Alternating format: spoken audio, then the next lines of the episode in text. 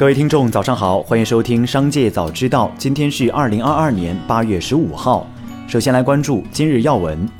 在二零二二“一带一路”清洁能源发展论坛上，国家电网有限公司董事长辛保安表示，预计到二零三零年，我国风电、太阳能发电等新能源发电装机规模将超过煤电，成为第一大电源。二零六零年前，新能源发电量占比有望超过百分之五十。能源利用方式深刻变化，电能利用范围得到前所未有的拓展。预计到二零三零年、二零六零年，我国电能占终端能源消费比重将分别增至百分之三十九和百分之七十左右。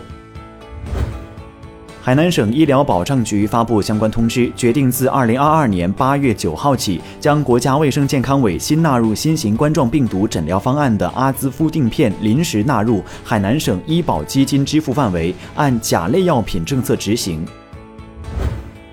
再来关注企业动态。从配件制造商处获得的渲染图显示，苹果第十代 iPad 将采用略薄的新设计、平坦的边框和凸起的后置摄像头。该报告重申了一些关于 iPad 十的现有传闻，包括更大的显示屏、USB 杠 C 端口、A 十四仿生芯片、5G 支持等。除了这些设计更改外，苹果还计划移除 iPad 的3.5毫米耳机插孔，该设备上已没有此配置的现象。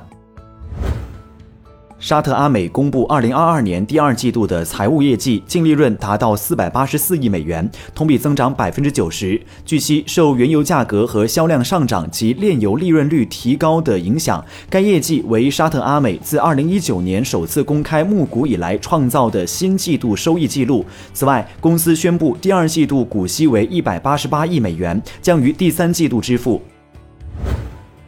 科大讯飞在互动平台表示，公司对自动驾驶等领域有积极关注。二零二二年七月，科大讯飞对三 D 目标检测的主要难点实现核心技术突破，在自动驾驶评测比赛上取得纯视觉三 D 目标检测任务的冠军。公司的智能驾驶科技总部于六月份落户江苏无锡市，相关产研工作有序开展中。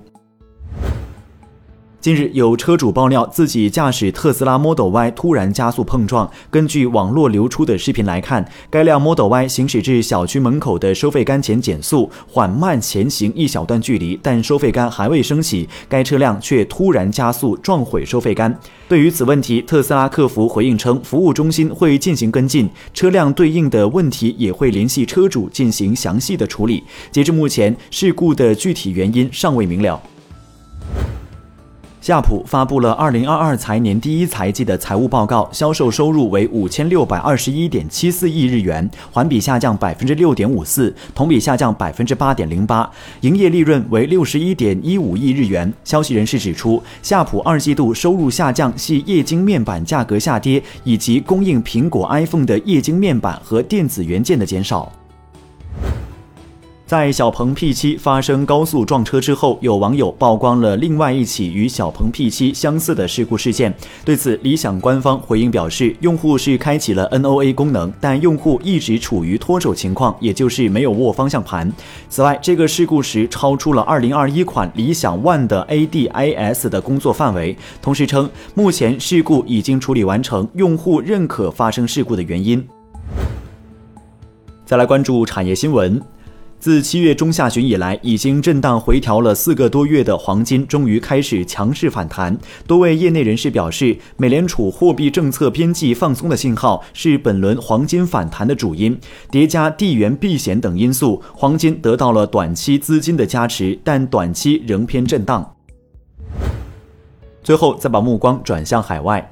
据美联社报道，纽约法官称，特朗普集团前首席财务官魏塞尔伯格因被控税务欺诈，将于今年秋季受审。曼哈顿法官梅尔坎表示，计划自十月二十四号开始为该案选择陪审团。据报道，法官梅尔坎拒绝了魏塞尔伯格的律师和特朗普集团提出的撤销此案的请求，但他曾以诉讼时效为由，放弃了对该公司的一项税务欺诈指控。